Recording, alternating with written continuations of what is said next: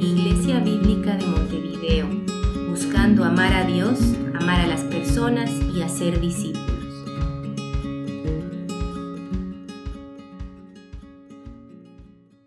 Buen día hermanos, ¿cómo están?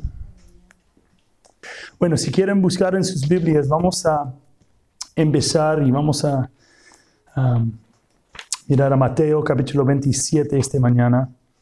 Um, como ya pueden adivinar, me parece, de las canciones que, que, cantamos, vamos a hablar esta mañana de la, de la cruz de Jesús, um, de la crucifixión de Jesús.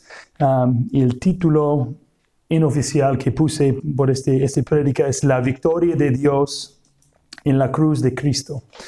Um, sí, e, este, hay cosas ah, en cualquier relación que, que, uno tiene, hay momentos cuando uno está tan familiarizado con algo um, que es muy fácil menospreciarlo. Entonces, como este, esta semana um, mi esposa cumplió 33 años, hoy fue su, cumpleaños. Y um, sí, la, la, única cosa que ella pidió era una carta de amor. Como eso era la única cosa que, que, quiso. Entonces estaba tratando de averiguar, como yo me muero por como, tener demasiadas posibilidades. Entonces siempre es algo que me, me paraliza. Entonces fue como, bueno, ¿qué hago? ¿Qué digo? Como, ¿qué, qué es? cómo resume como todo lo que siento y todo eso y, y me fue como difícil. Pero al final, como decidí, bueno, voy a buscar en la Biblia. Entonces fui a, a Proverbios 31, donde habla de, de, una mujer piadosa, y empecé, me puse, me puse a leer. Y, y como después, yo estaba leyendo y que en cada punto yo fui como, bueno, eso es Sara. Bueno, eso también es Sara. Bueno, eh, eh, cada versículo fue como, ah, bueno, la única que como llegó ahí fue como, fue como lo que dice, como que su, su lámpara no termina, como no, no se agasta de noche. Y Sara le gusta como dormir un poco más temprano, entonces le dije, bueno, la única que falta es eso, bueno, está golazo, estás, estás, estás haciendo bien. Pero lo que me di cuenta es que, bueno, y aunque yo muchas veces pienso, bueno, Sara, mira, tengo mucho respeto, tengo mucho amor, para ver todo ahí en un momento, como me, me impactó, me ayudó, me clarificó mucho.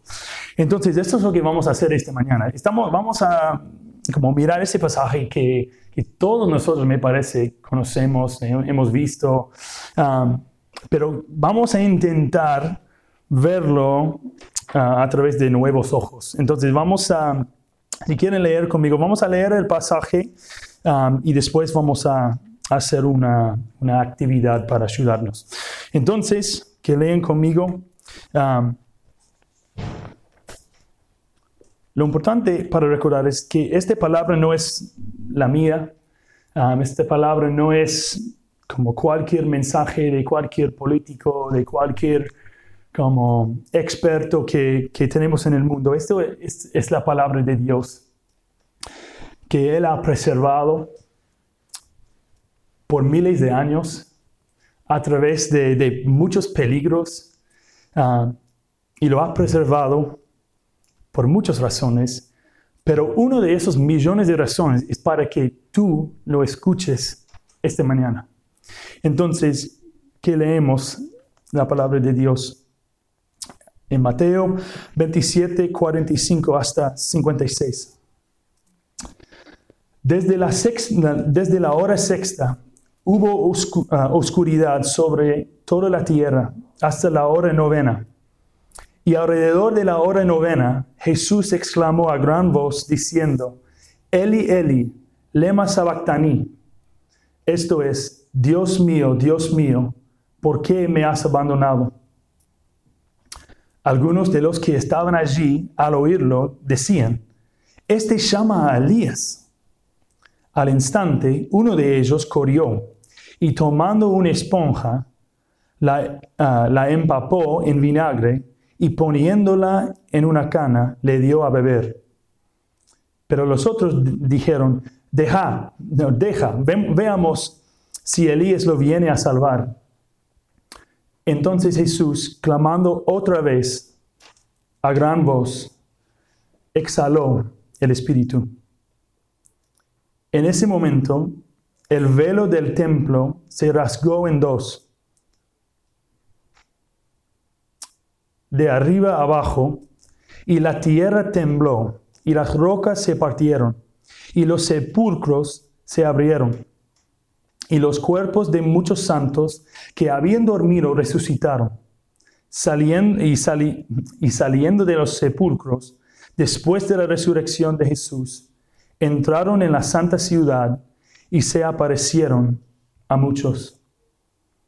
El, centurión y los que estaban eh, ah, con él custodiando a Jesús, cuando vieron el terremoto y las cosas que, que sucedían, se asustaron mucho y dijeron, en verdad, este era hijo de Dios.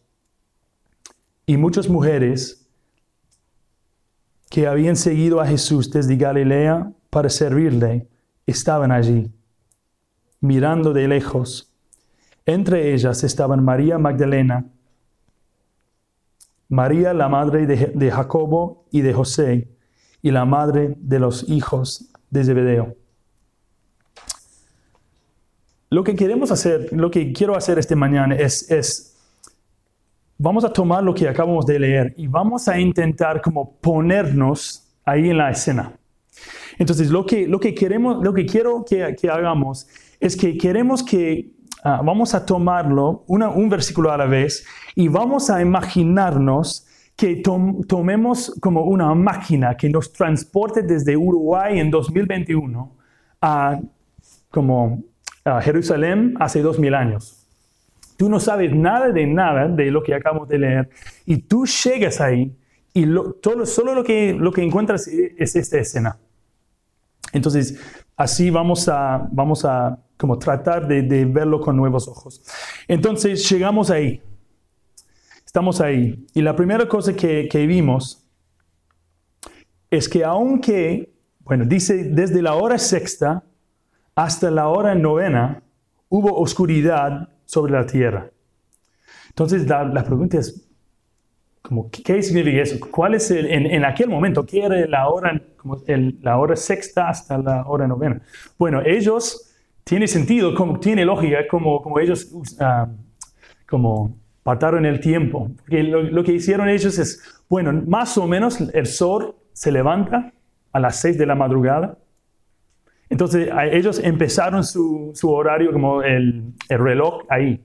Entonces cuando dice, cuando dice que era alrededor del, um, sexto hora, significa que fue como más o menos mediodía. Entonces de mediodía hasta tres de la tarde, ¿qué estaba pasando? Hubo oscuridad sobre la tierra. Por tres horas, en pleno día, hay oscuridad en la tierra eso nos debe sorprender. Eso no es, es poco común que, que, pase eso. ¿Por qué pasa eso? ¿Qué está pasando? Todavía no sabemos. Estamos, llegamos ahí y no sabemos nada. Eso es lo que, lo que vemos. La próxima cosa. Vemos que enfrente de nosotros hay tres hombres clavados a cruces. Hay soldados guardándolos y, ah, y hay otras personas, hombres y mujeres, como algunos gritando, burlándose de esos hombres. Hay otros como un grupo de mujeres llorando, como llorando, como llorando como si fuera como su propio hijo o su propio como padre o como alguien estaba ahí, estaban muy emocionados, muy como afectados por lo que estaba pasando. Como estamos llorando como si su propio, como si fuera su propia vida fue en el balance. Entonces, ¿qué está pasando? Llega un punto donde el hombre clavado en el medio grita, Dios mío, Dios mío, ¿por qué me has abandonado? En, en, las personas que, como dentro de las personas que están escuchando, que están ahí, hay confusión en cuanto de a quién está hablando. ¿A quién está hablando? Está hablando a, a, Dios y hay, muchas personas que dijeron, bueno, está, está llamando a Elías. Y como tú, sabiendo nada, como estás como, ¿quién es este Elías? Y bueno, como ellos no dicen acá, pero Elías era como el, la profeta, uno de los profetas más conocidos de Israel en, en, como en aquel momento. No estaba viviendo, pero él había ministrado en Israel. Y estaban esperando que por alguna razón que Elías iba a llegar para rescatar a tal hombre. Entonces, hay algunos que, quieren dar a este hombre en el medio como algún tipo de, de, para, bebida para ayudarle. Hay otros que dicen, no, no, no, vamos a ver, vamos a esperar si venga, si venga Elías. ¿Qué está pasando? Algunos minutos después, todos están esperando qué va a pasar. Estaban, muy, como, estaban esperando que capaz este hombre Elías iba a llegar iba a como vencer a los soldados y quitar a este hombre en el medio de la cruz. ¡Qué locura! Como eso, como esos soldados, como estás, estás hablando, como preguntando a alguien más que está ahí, ellos te dicen, mira, estos son los, los soldados romanos, es el imperio más poderoso en todo el mundo. ¿Cómo es que un hombre va a llegar y rescatar a, ese hombre clavado en el medio de, de ellos? Pasan unos minutos y el hombre en el medio grita una vez más en voz alta y muere. Bueno, entonces, ¿qué, pasó? Un criminal común, entregado a la muerte, otra víctima de, un imperio poderoso. ¿Qué está pasando acá? Como tú vas a tener muchas preguntas. ¿Quién era? ¿Quién es este hombre? ¿Cuál fue, cuál fue su crimen?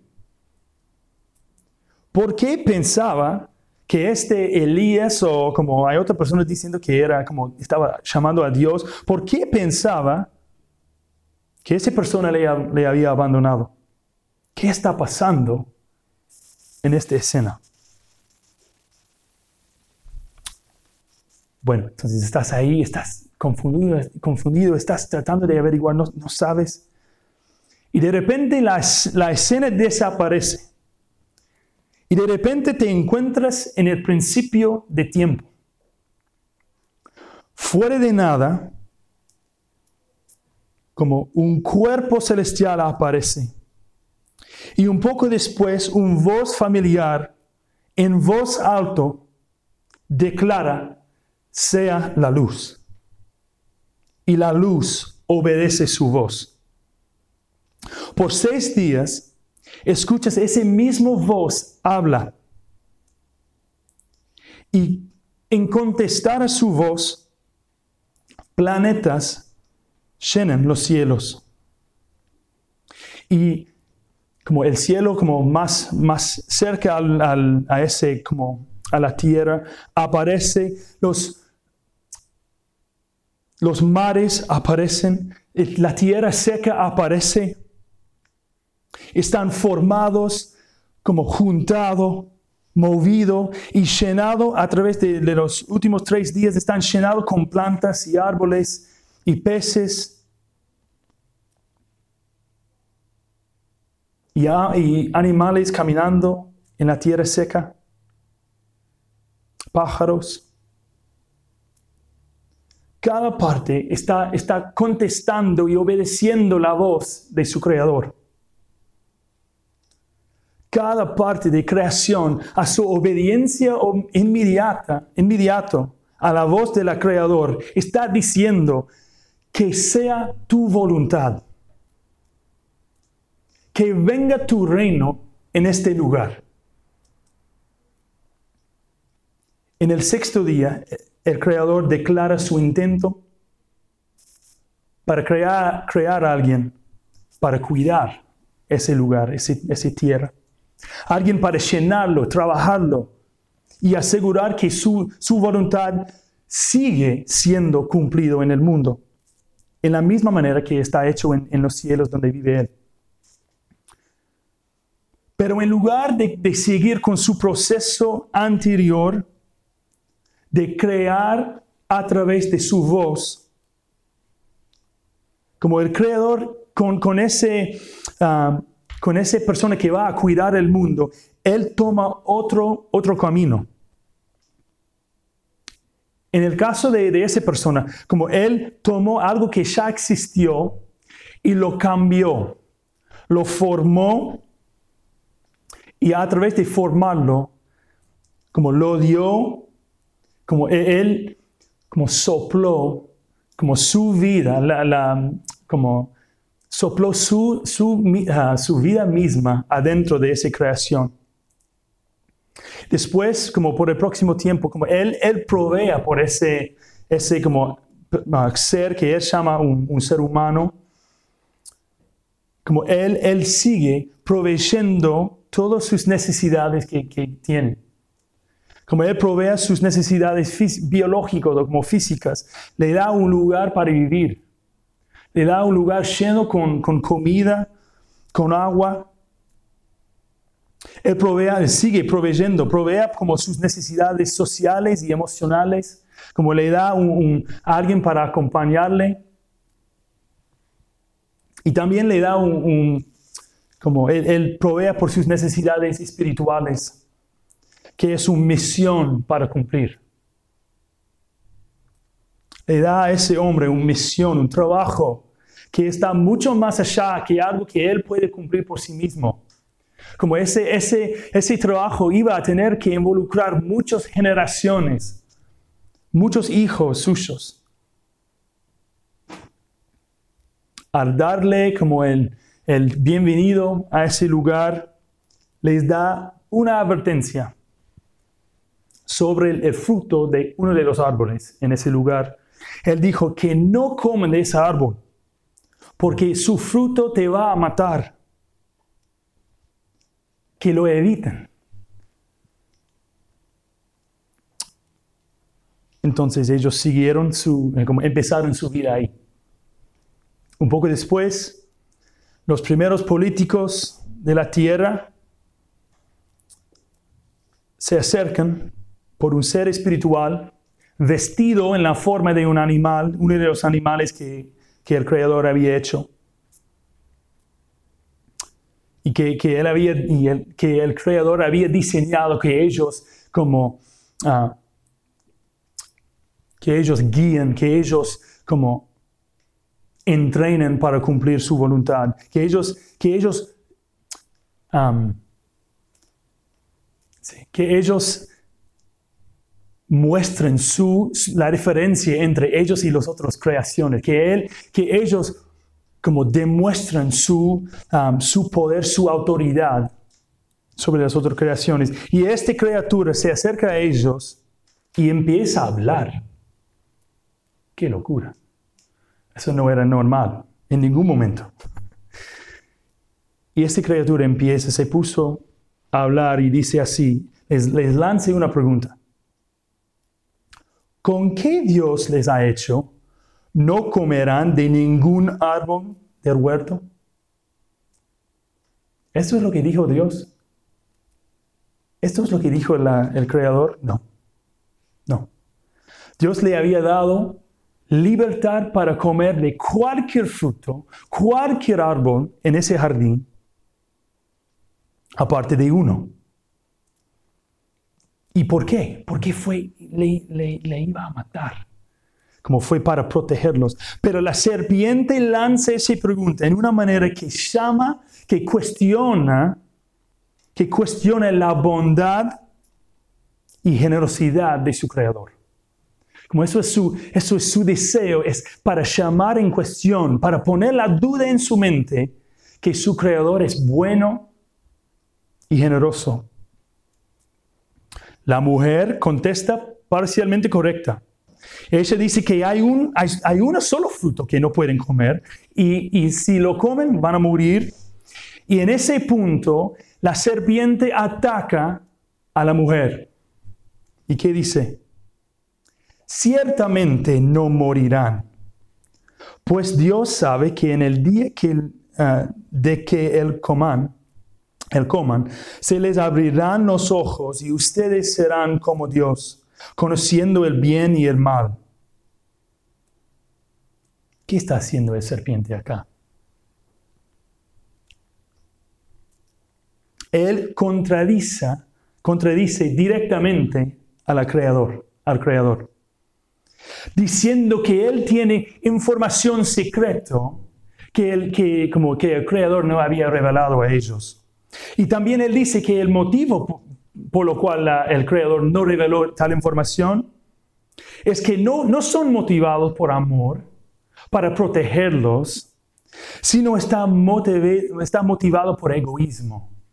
Él, quiero, él quiere mantener su posición arriba por encima de ellos y, y asegurar que ellos se queden abajo.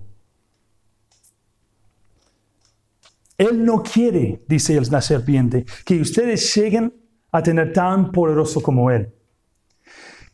Esencialmente lo que Él está diciendo es que yo tengo humanidad, tengo una manera de evitar y de escapar la estafa que el Creador está haciendo a ustedes, está dando a ustedes. Entonces, ¿cuál es la manera de evitar la trampa? Toman y coman el fruto. En realidad va mucho más por allá que eso. Porque realmente lo que está diciendo es que confíen en mí y no en el Creador. Que confíen en mí. Yo les amo más que el Creador. La serpiente, una cosa creada, como desciende a ellos para decir los, los seres humanos que están hechos en la imagen de Dios, que si, que, que si ellos confían, obedecen y sirven a Él, van a encontrar la libertad y seguridad. Mientras tanto, ese serpiente homicida sabía que el Creador actualmente estaba diciendo la verdad de verdad estaba, había advertido a ellos del peligro de esa fruta motivado por amor. Y la serpiente sabía que ellos iban a morir al tomarlo y comerlo. Los, los, seres humanos, los primeros políticos del mundo estaban presentados con una, una elección, Dios o la serpiente. ¿Quién vamos a elegir? ¿Quién vamos a servir? ¿Quién vamos a amar y confiar? ¿Y quién elegir? Obviamente el Creador. Él le había dado la vida, le había dado como su, todo lo que tuvieron fue como resultado de su provisión. Pero no. Confiaron y obedecieron a la, a la serpiente. Entonces, estás mirando la escena, si tú estás a distancia mirando todo esto sin comprensión, ¿por qué creyeron a la serpiente? A la serpiente. ¿Qué razón tenían para dudar su bondad, para dudar su, sí, su amor, para traicionarle así? Porque realmente eso es, eso es lo que pasó ahí. Como no fue como cualquier acto de, bueno, bueno, vamos a elegir esto, no fue cualquier elección. Ellos traicionaron a su rey. Fue un acto que hasta hoy en día está una de las peores cosas que puedes hacer en una comunidad, traicionar y poner su propio bien, su propio como entendimiento de lo bueno y lo malo por encima del, del bien de la comunidad. ¿Y qué pasó? Vamos a, vamos a encontrar quién estaba diciendo la verdad, la serpiente o, el creador. ¿Cuáles son las consecuencias? Son graves por la humanidad, pero el creador empieza con la serpiente. Él también recibió consecuencias. El creador le dijo como que un día él iba a pagar por sus crímenes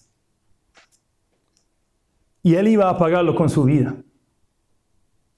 Iba a venir un descendiente del hombre que iba a vencer a las mentiras de la serpiente, confiando el amor y obedeciendo al Creador y al Padre fuera de un corazón que confía en Él. La serpiente iba a lastimar aún a Él aún a eso, a ese, iba a lastimar a él. Pero el desciende, el, el desciende, desciende des, descendiente iba a aplastar su cabeza. Iba a tener como la, última palabra en, ese, en esa relación, en esa batalla. Iba a cumplir la misión que Dios había empezado ahí en el jardín. Al final, la humanidad iba a juntarse con el resto de la creación al pedir que venga tu reino. Hágase tu voluntad, así en nuestras vidas como en el cielo. Los que ahora como el Creador se mudó a las consecuencias por la humanidad, los que deberían haber vigilado el jardín, fueron echados de la presencia del Creador. La escena empieza a cambiar de nuevo. Y la última cosa que ves es el Creador. Como no tenemos esto en, las escrituras, y no estoy diciendo que esto realmente pasó, pero como podemos imaginar, vemos como el Creador arrodillado solo en el jardín, orando. Y por fin tú ves, tú, tú capturas como tú puedes ver a su cara por la primera vez. Y ves y, te das cuenta que es una cara familiar. El que había creado todo el mundo es el hombre que crucificaron. Es el hombre que había esclava, esclavado, había clavado, que les había uh, clavado ahí en la cruz. Y no puedes escuchar su oración. Pero tú em, te imaginas que tiene que ser, tiene que ser algo así. Dios mío, como tiene que ser, tiene que sonar familiar, pero con, pero con un giro inesperado. Como capaz estaba diciendo y pensando, Dios mío, Dios mío, ¿por qué nos abandonaron?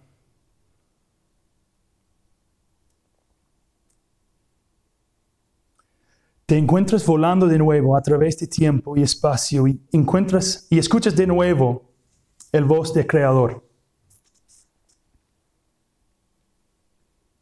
Escuchas las palabras de Isaías capítulo 53 que dicen así. ¿Quién ha creído a nuestro mensaje? ¿A quién se ha revelado el brazo del Señor? Creció delante de él como renuevo tierno, como raíz de tierra seca.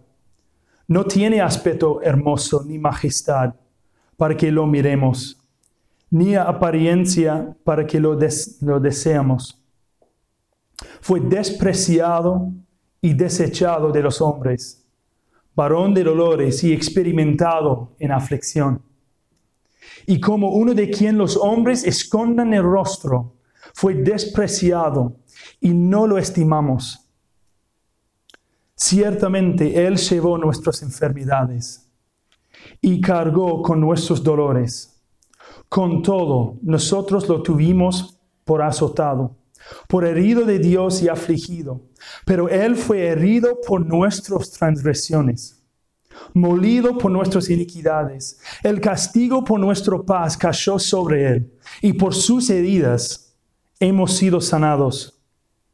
Todos nosotros nos descaríamos, nos, nos descaríamos como ovejas. Nos apartamos cada cual por su camino. Pero el Señor hizo que cayera sobre él la iniquidad de todos nosotros. Fue oprimido y afligido, pero no abrió su boca. Como cordero que es llevado al matadero, y como oveja que antes, que antes sus uh, trasquiladores permanece muda, él no abrió su boca. Por opresión y juicio fue quitado. Y en cuanto a su generación, ¿quién tuvo en cuenta que él fuera cortado de la tierra de los vivientes? Por la transgresión de mi pueblo, a quien correspondía la herida, se dispuso con los impíos su sepultura. Pero con el rico fue en su muerte, aunque no había hecho violencia, ni había engaño en su boca. La exaltación, oh, disculpa, pero quiso el Señor quebranta, pero quiso el Señor quebrantarlo, sometiéndolo a padecimiento. Cuando Él se entregue a sí mismo como ofrenda de expiación, verá a su descendencia, prolongará sus días. Y la voluntad del Señor en su mano prosperará.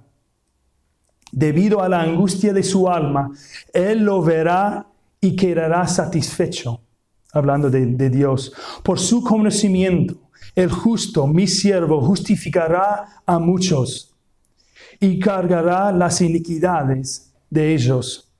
Por tanto, yo le daré parte con los grandes y con los fuertes repartirá despojos, porque derramó su alma hasta la muerte y con los transgresores fue contado.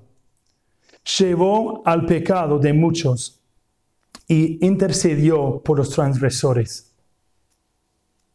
Entonces ahí te das cuenta que estaba pasando en ese cruz. Como vemos, el creador del mundo, que había creado todo, que la humanidad había traicionado, como que había hecho la promesa de que un día iba a venir un descendiente de, la humanidad que iba a arreglar y obedecer y tener éxito en cada punto donde la humanidad había fallado. El Creador sabía, como sabía, sabía, después de muchos años, que los hombres por sí mismos no podrían lograrlo. No podrían hacerlo. Aún los mejores le desobedecieron. Buscaron su propio bien. Entonces, al fin de todo, como él ya sabía antes de la fundación del mundo, el Creador dijo, voy yo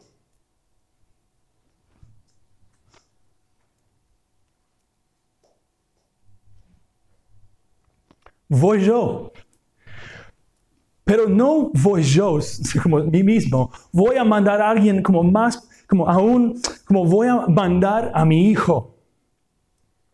Nosotros perdimos un poco del poder de esto porque no, porque tristemente vivimos en un mundo y una cultura que no aprecia a niños. Como vivimos en un mundo que mata más hijos, como que en cualquier otro punto de la historia. Pero lo que estaba pasando en ese momento, la gente amaba hijos. Ellos querían hijos con todo. Hijos fueran, una manera de, ver como el, amor, el favor de Dios. Como ellos, ellos vieron como los, hijos como una manera de, de proveer por sí mismo en el futuro.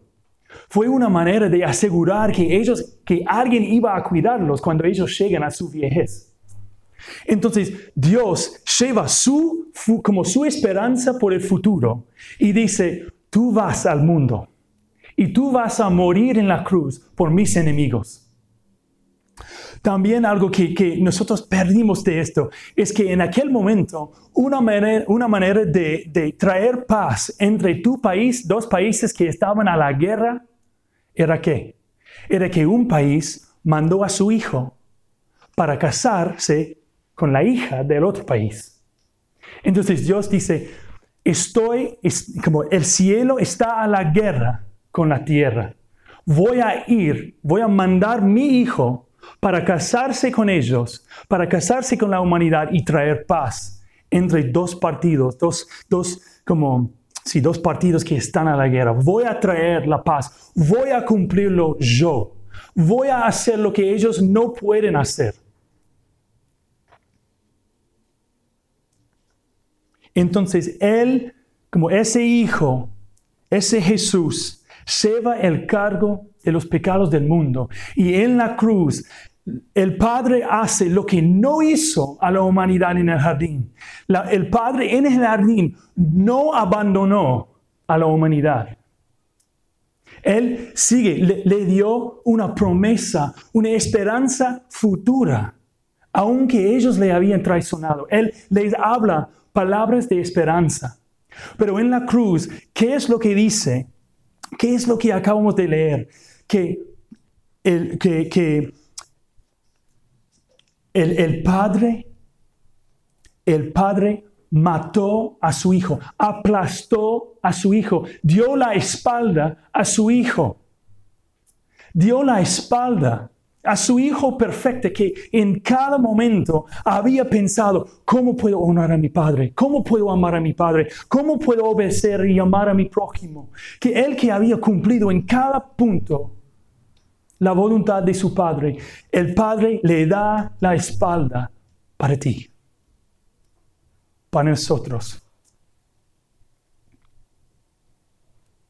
Y Él murió. El Padre puso en Él el castigo eterno que merecíamos nosotros.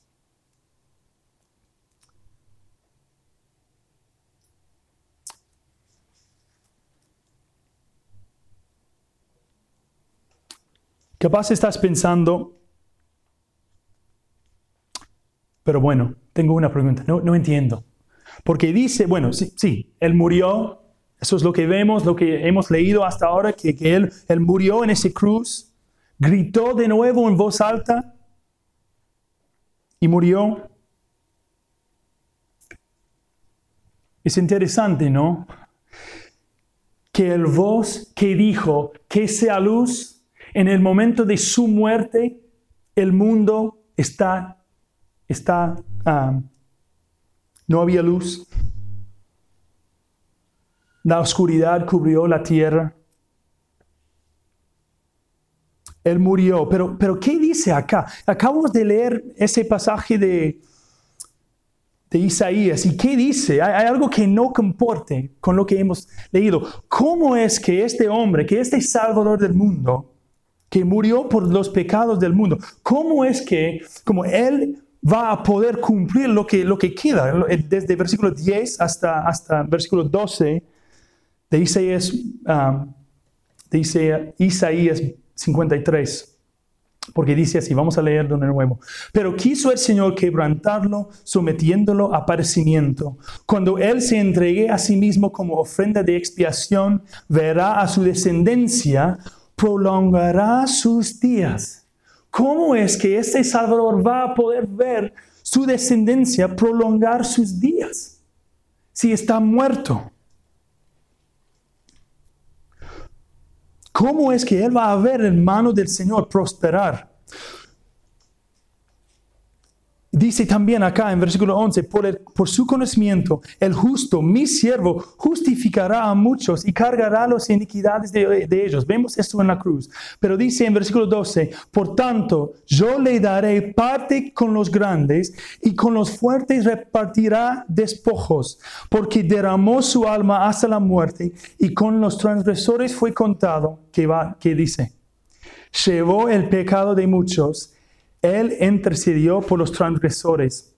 eso es algo que, que ya cumplió. Pero vemos por otro lado que Él va a seguir ese, ese ministerio. Él va a seguir intercediendo. ¿Cómo puede ser eso?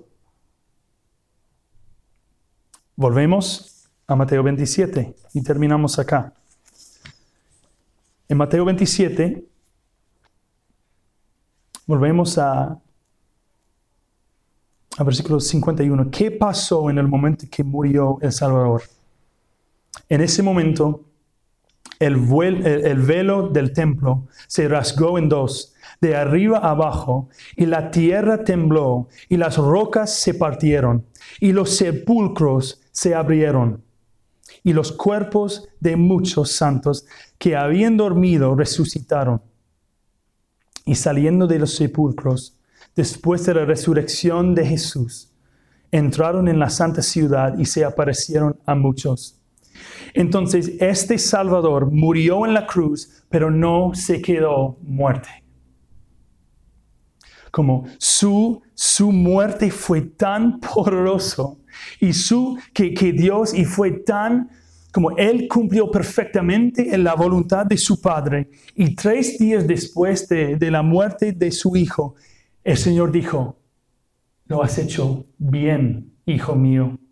Y le levantó de los muertos. Y la resurrección de Jesús fue tan poderoso. La vida de Jesús fue tan poderoso que no solo resucitó él, resucitaron más que estaban en su alrededor, cumpliendo lo que, lo que Isaías había dicho, que él trajo vida a muchos.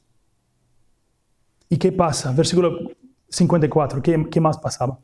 El centurión y los que estaban con él, ah, con él custodiando a Jesús, cuando vieron el terremoto y las cosas que sucedían, se asustaron mucho y dijeron, en verdad, este era hijo de Dios. ¿Qué vemos acá? Vemos que una historia, la historia de Jesús, que empezó con pastores mirando su rebaño, quien Dios, a quien Dios aparece un, como el, ah, el cielo está lleno, está lleno con ángeles cantando, declarando que, que, ah, que Dios iba a, iba a mandar su, su Salvador en la forma de un bebé. Ese grupo de, de pastores estaban, estaban impactados Estaban asustados por lo que habían visto. ¿Y cómo responden ellos? Ellos salen desde, desde ese lugar y van a la ciudad de David para conocer al bebé Mesías. Empezamos así y acá terminamos la historia de Jesús. No con pastores mirando como el cuerpo de un bebé, de un rey bebé. Vemos como los soldados del imperio más poderoso en el mundo en aquel momento, guardando el cuerpo muerto del hijo, como del, del creador del mundo, que ven todo lo que pasó como consecuencia de su muerte y su resurrección. Y ellos están asustados. ¿Y, cuál, ¿Y cómo responden ellos? ¿Cómo es que respondieron los pastores? Dijeron, hemos visto este día en, en, um, en Balén un hijo que está el Hijo de Dios, el Salvador de Israel. ¿Cómo es que responden los soldados romanos acá? Seguramente, en verdad, este era el Hijo de Dios. ¿Cómo termina ese pasaje?